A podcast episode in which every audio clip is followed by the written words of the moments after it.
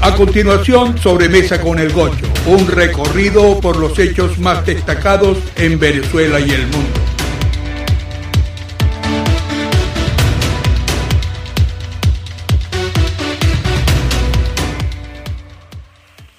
Bien, muy buenas tardes, estimados oyentes. Un placer para mí, Manuel Corao, acompañarlos en esta tarde cuando les vamos a presentar a ustedes este espacio Sobremesa con el Gocho. Este espacio, estimados oyentes, les quiero indicar, ha sido de la atracción y satisfacción de ustedes, razón por la cual les informamos que va a estar presente nuestro amigo El Gocho directamente desde Venezuela, desde los bellísimos Andes venezolanos, directamente conversando con nosotros el día de hoy, pero también el próximo sábado y los, o sea, los próximos dos sábados estará también con nosotros el Gocho. Hablando de política nacional e internacional, tópicos sobre Estados Unidos. Y es así como quiero indicarles que igualmente este espacio está siendo patrocinado por la empresa Chever Express a través del 786-1223-4095 puede usted llamar y pedirles que le den cotización para el envío de su carga directamente a Venezuela, Colombia, Panamá y a cualquier parte del mundo. Esta expresa, en manos de excelentes profesionales, le brindan la oportunidad de enviar su carga con toda seguridad y en las mejores condiciones a donde usted lo desee. Chever Express, la empresa patrocinadora de este espacio, sobremesa con el gocho. Y ahora vamos entonces, estimados oyentes, a hacer antes que de este espacio, de entrar ya directamente, deseo decirles a ustedes que nosotros vamos hoy a tocar aspectos relacionados directamente con la política venezolana. Así vamos a empezar nuestro espacio de hoy. Ya estamos haciendo a través de nuestro ingeniero de sonido, el señor Caballero, nos está haciendo contacto directamente con el Gocho, quien se encuentra, suponemos, en este momento, después de un agradable, muy buenas tardes, eh, mi estimado y reverendo Gocho. ¿Cómo está usted? ¿Usted sabe quién le habla? Manuel Corao desde la ciudad de Miami, los Estados Unidos de América. Como habíamos quedado y agradeciéndole que nos acompañe una vez más, no quiero más sino que darle la bienvenida y se dirija a nuestros oyentes que esperan tener de usted, como en anteriores oportunidades, grandes noticias. Bienvenido. Saludos, Juan Manuel. Muy buenas tardes. Aquí haciendo el esfuerzo por conseguir estar conectado, ya que el servicio telefónico en Venezuela ha sido una tragedia. Continúa siendo una tragedia. apenas las 2 y 36 de la tarde yo ya almorcé y a usted cuando le toque almorzar, pues le va a tocar que haga una vuelta por el Guayubar ahí en Coralway, que dicen que preparan una carne japonesa de lujo. Y además agradecer a los señores de cheverexpress.com, porque son los que hacen realidad este programa. Y aprovechar que por dos semanas más, por el lapso de un mes, este anunciante tuvo a bien permitir que yo pueda expresar, que yo pueda expresar una visión de país en la que varios venezolanos nos vemos involucrados, sobre todo porque nuestro país lamentablemente que sufre una invasión por parte de espías del régimen castrista cubano, por espías chinos, por todo bicho de uña venido de Rusia o de Bielorrusia o de Turquía o de Irán, nosotros estamos en proceso de una calamidad. Además de haber permitido que los grupos terroristas colombianos se tomen el territorio nacional para hacer de las suyas. Esa es nuestra tragedia. Pero más allá de eso, el problema que tiene Venezuela es que no tenemos una visión clara por parte el liderazgo político. Todo el mundo está claro que quiere salir de este régimen de oprobio que tiene más de 21 años encima del cuello de los venezolanos, así como estuvo el señor Floyd hasta que lo mataron. Pero fuera de eso, no se tiene claro para dónde se quiere ir. porque Venezuela lo que hizo fue caer en el populismo, la demagogia izquierdosa cada día más. Y hoy nos encontramos sin una brújula clara. Es por eso que en días pasados yo escribí un libro que me publicó la empresa Jurado Publishing Group y ahora voy a publicar una visión de país de qué es lo que algunos venezolanos y este humilde servidor creemos que debe ser nuestra nación. ¿Por qué? Porque es muy sencillo.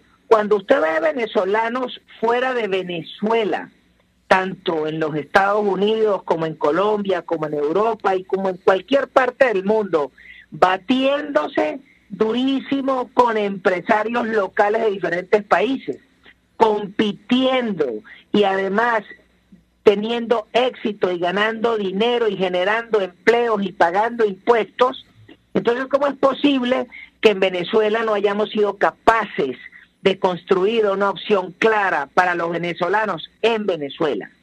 Entonces, eso es parte del problema. Nosotros tenemos más de 6 millones de venezolanos en la diáspora que aprendieron a trabajar como se trabaja en el mundo entero, que es compitiendo, pero apenas en Venezuela, entonces los empresarios se pasan el café y todo el mundo quiere tener una prebenda con los que dirigen el gobierno. Y si el que dirige el gobierno es un malandro, un fascineroso, un narcotraficante, entonces los empresarios se les hace fácil sentarse y acostarse en la misma cama con estos bandidos. Esa es parte de nuestra tragedia y por eso es que hay que escribir claramente cuál es el país que soñamos. Porque no podemos seguir soñando el país que le dio educación a tantos millones de venezolanos con programas como las becas Gran Mariscal de Ayacucho, de las cuales yo soy un beneficiado, ya que mis padres estudiaron con ese sistema. Pero lamentablemente ese sistema no terminó de cumplir su función porque prepararon a los profesionales, pero no se prepararon y se pagaron a los profesores para que esa, ese conocimiento se diera en el país. Entonces, tanto talento que se formó se dejó que se fueran desbandadas. Ese tipo de cosas tienen que ser corregidas para que tengamos un país de éxito, pero también el otro problema que tenemos es Perdóname que lo interrumpe, mi estimado amigo, perdóname que lo interrumpa un momentico, por favor. ¿cómo no? Yo creo que si algo para poder reconstruir el país, lo único que tenemos en realidad, más del poder y la vocación de los venezolanos, es el petróleo, y es que deberíamos empezar de nuevo. ¿Qué hacer con el petróleo? Bueno, simplemente tenemos que ver qué hicimos con el petróleo durante los últimos 90 años. Porque si bien es cierto que empezó a explotarse en la petrólea, a las afueras de Rubio, en la carretera entre Rubio y Santa Ana, bien cierto es que hasta que empezó Shell a desarrollar y a explotar el petróleo formalmente luego del año 1915 y a partir del año 1921 con Juan Vicente Gómez, lo que hay que considerar es que fue la inversión de los que sabían de petróleo. Para el caso venezolano fue la Standard Oil de New Jersey dirigida por el señor Rockefeller. Pero además de eso, fue la inversión de la Casa Real inglesa y la inversión de la Casa Real holandesa lo que hizo que Venezuela fuera el país, el primer país exportador de petróleo hasta la década del 50. Pero más allá de eso, el tema es que al día de hoy, con lo que sabemos de petróleo, en Venezuela, los venezolanos, esa industria ya es hora de que sea privatizada. Pero también un concepto equivocado y atávico que fue meternos en la OPEP, tenemos que salirnos de ese grupo. ¿Por qué? Porque si nosotros queremos ser una democracia, ¿qué hacemos nosotros asociados en un negocio con un cartel de países con monarquías absolutistas como son los gobiernos del Medio Oriente. Pues tenemos que salirnos de allí y competir. Pero hay otra cosa, que es que todo el mundo anda repitiendo que es que el petróleo se va a acabar. Bueno, hay una realidad. Quizá a la vuelta de 20 o 30 años el petróleo para ser consumido en los motores de los vehículos se acabe. Pero, ¿y qué crees tú?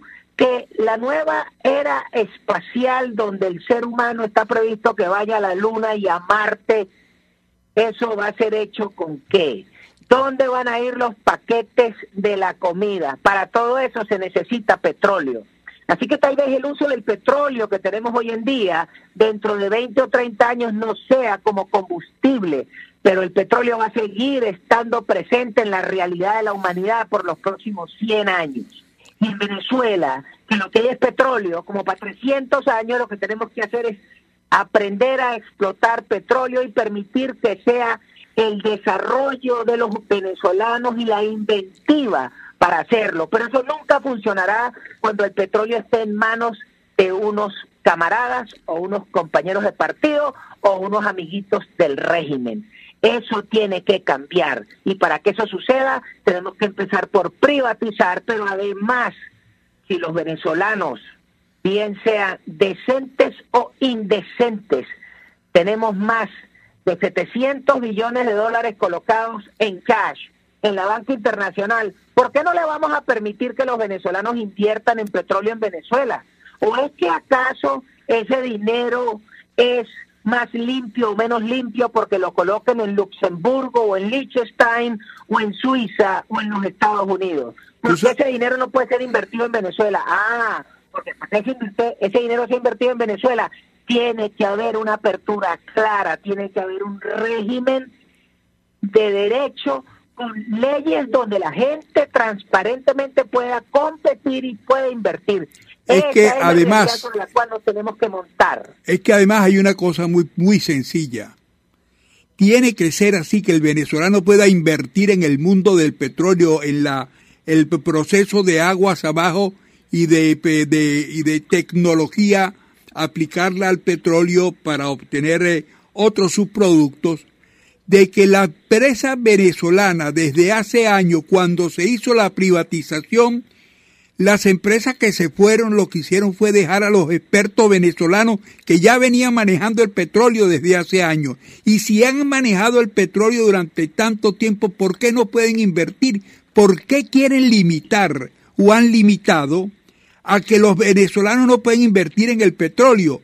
Ese tabú hay que eliminarlo. Bueno, esa es parte de la visión que yo veo, que si nosotros queremos tener un país competitivo, donde los ciudadanos que venezolanos que compiten en el mundo entero, ¿por qué no lo pueden hacer en Venezuela?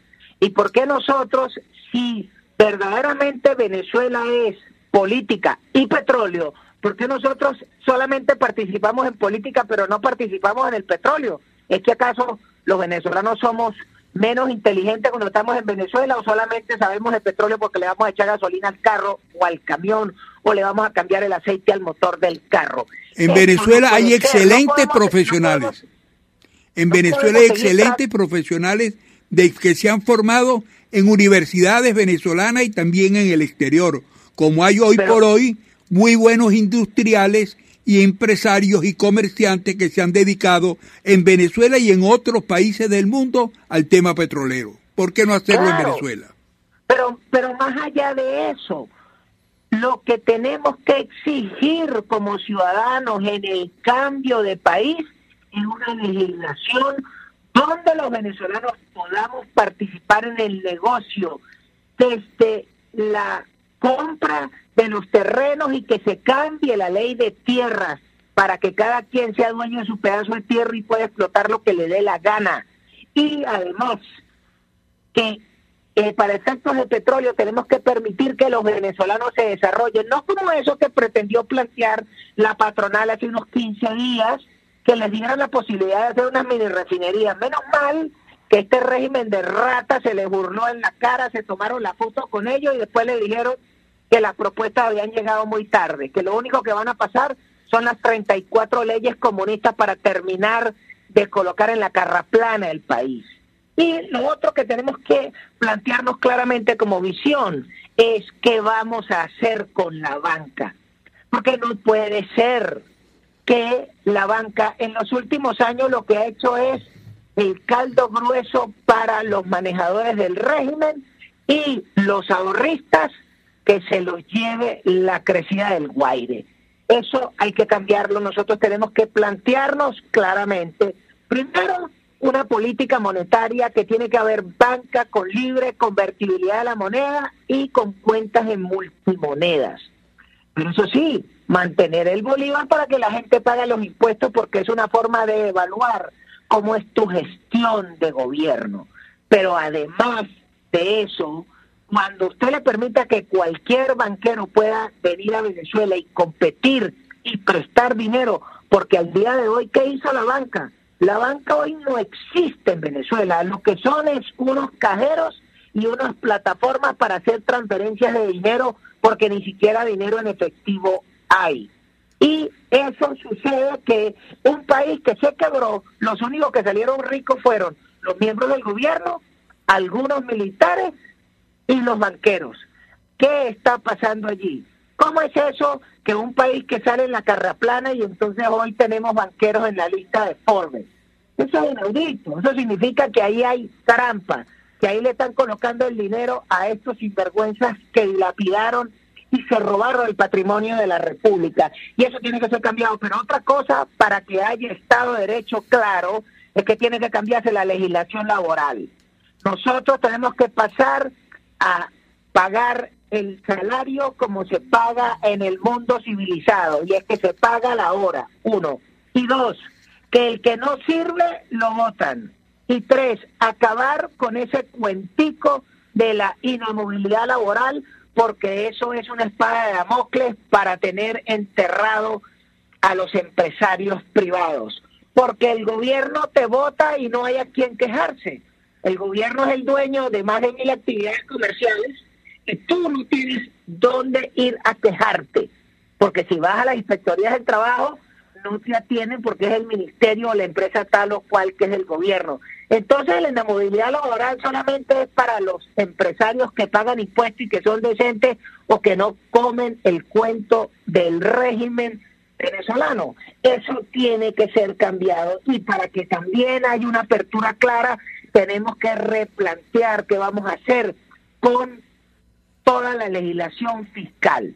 No es posible que en Venezuela te pechen más del 30% de impuestos en un país que no produce nada, que además te pechen el impuesto sucesoral y entonces la gente básicamente pierde el patrimonio del padre y entonces después la familia no puede seguir produciendo empleos ni generando ni pagando otro tipo de impuestos porque los impuestos sucesorales te tragan y en el fondo lo que es un gran guiso para los auditores de la autoridad fiscal.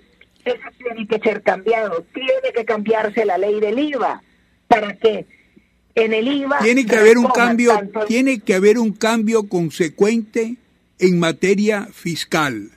Ya tiene que haber un incentivo no solamente la cuestión de pagar los impuestos, sino tiene que haber también tiene que haber un baremo, tiene que haber algo que se respete en realidad de cuánto debe ser el pago de los, de los, eh, de los impuestos que debe el ciudadano, pero también tiene que hacer una contraprestación del Estado y el Estado debe ser, debería ser penalizado igualmente porque los impuestos es para pagar, los impuestos son para hacerlos, para suministrar el servicio público, pero además en Venezuela el petróleo da unos impuestos altísimos que va, caen en manos del gobierno y ahora los, también los venezolanos sufren porque encima de que los servicios son malos, entonces les cobran el IVA, el impuesto de sucesoral, el impuesto sobre la renta. Entonces viven ahogados y no reciben contraprestación.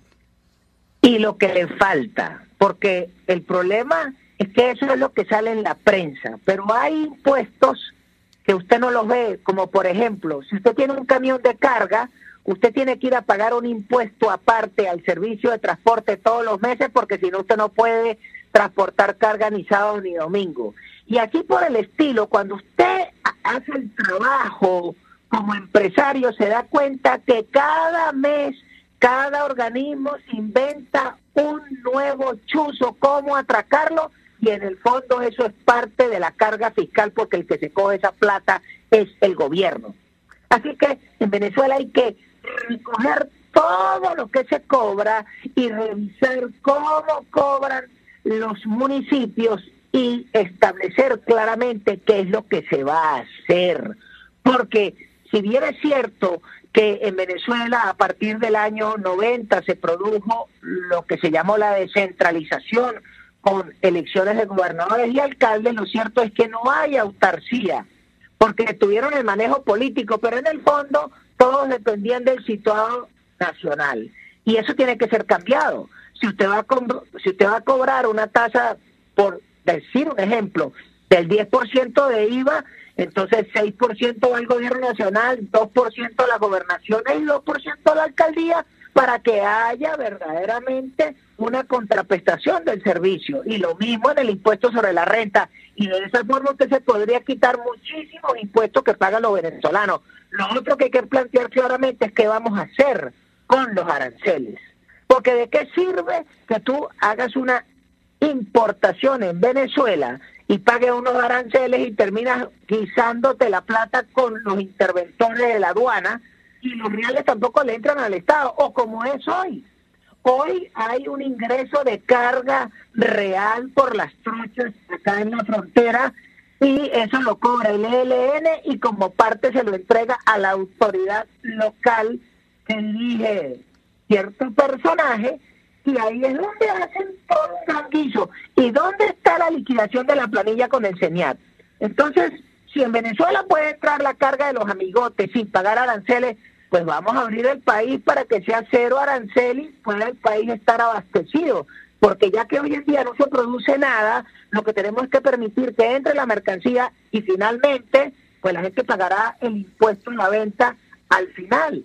Pero hay una cantidad de perversiones en las cuales pechan al ciudadano que te revientan. Es decir, un empresario al día de hoy debe estar pagando entre toda la carga fiscal nacional, estatal, municipal, más de los organismos, más del 53% de su ingreso. Nadie gana dinero así. Los únicos que están diseñados para ganar dinero con 53% de pechaje es los narcotraficantes, que sus utilidades son por el orden del 4.000% y pagar 50 le parece bagatela. Eso hay que cambiarlo, pero para eso tenemos que plantearnos claramente un cambio en las reglas de juego y además un Estado que tenga separación de poderes y que respete el, imperio de la ley. No quiero, no quiero terminar el espacio de hoy, de esta grata siempre conversación muy didáctica y muy sencilla su manera de hablar para que entienda todo el mundo la problemática venezolana. Pero, ¿qué le parece a usted, mi querido Gocho?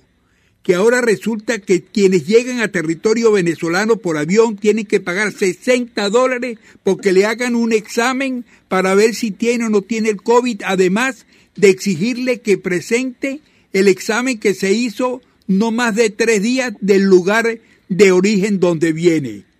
¿Qué le parece a usted eso? ¿Hasta cuándo? Eso es una matraca vulgar. Bueno, esa es parte del abuso que se comete en Venezuela. ¿Por qué? Bueno, muy sencillo, porque las autoridades del gobierno no saben de dónde recoger real porque tienen la economía quebrada y pretenden esquilmar a los viajeros. Tanto el que va a viajar, que que está llegando al país, que se asume que tiene plata por el hecho de que tuvo la osadía de regresar y además en conchupancia con algunos laboratorios. Lo que hay que revisar cuál es la clínica y el laboratorio a donde le van a obligar a hacer el examen, porque yo le apuesto a usted que ni tienen los reactivos ni van a tener el resultado de fiar y lo único importante es quiénes se van a repartir los 60 dólares porque ahí va a pasar el viejo cuento de la guardia que decía, soldado, ¿cuántos son dos más dos? Cuatro, mi coronel. Hasta que llegaban a un soldado y le decían, mira, soldado, ¿cuánto es dos más dos? Tres para usted y uno para mí, mi coronel. Eso es lo que va a pasar. Eso es lo que hay que revisar, es cómo se van a repartir esos 60 dólares de, del atraco que le están haciendo los ciudadanos. Sin duda alguna quedan muchos tópicos aquí que yo quería conversar con usted en el día de hoy pero yo quisiera que para nuestro próximo espacio pudiéramos conversar en torno a la privatización. Muchísimas gracias por acompañarnos en el día de hoy. Y estimados... Pues muchas gracias, muchas gracias Manuel, muchas gracias a La Poderosa, muchas gracias a Chévere Express. Y yo dentro de un rato me voy a hartar canilla siciliana en la panadería La Loma, que la hacen bien sabroso, pero a usted particularmente le recomiendo que se vaya a comer carne en el Guayubar, que ahí sí la van a hacer bien buena. En Bien. Conway. Y que, la, y que la pase muy bien. Bien, muchísimas gracias. Y a ustedes, estimados oyentes, por habernos acompañado. Y recuerde, Chévere Express 786-223-4095, que es el patrocinador de este espacio. Confíe en Chéveres Express y envíe su carga para Venezuela y el mundo. Y, a- y así, estimados oyentes, nos despedimos hasta el próximo sábado a esta misma hora, cuando de nuevo mantendremos una conversación en sobremesa con el gocho desde los Andes colombianos y venezolanos. Adelante, presentamos su espacio Sobremesa con el Gocho. Los esperamos el próximo sábado de 1 y 32 de la tarde por la poderosa 670.